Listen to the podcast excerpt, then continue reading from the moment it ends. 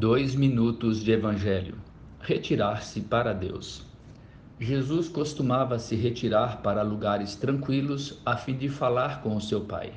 O Pai nosso que está nos céus está aqui também, disponível para cada um de nós. No Velho Testamento, Moisés tinha a tenda do encontro, que armou fora do acampamento. Era o lugar do encontro secreto com Deus. Moisés se retirava do meio do povo e ia conversar com Deus. Conversas íntimas e cruciais aconteceram naquela tenda do encontro.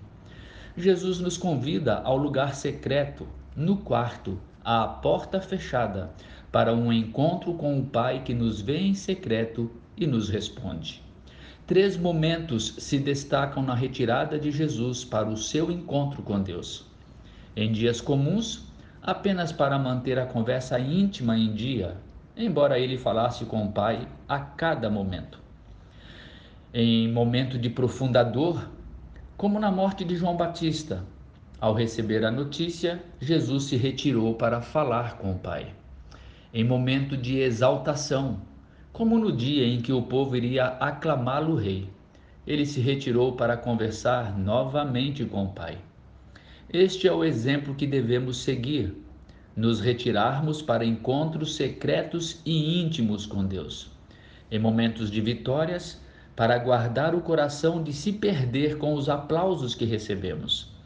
Em momentos de profunda dor, para guardar o coração de desfalecer. Em momentos comuns, para receber orientação para cada passo da vida.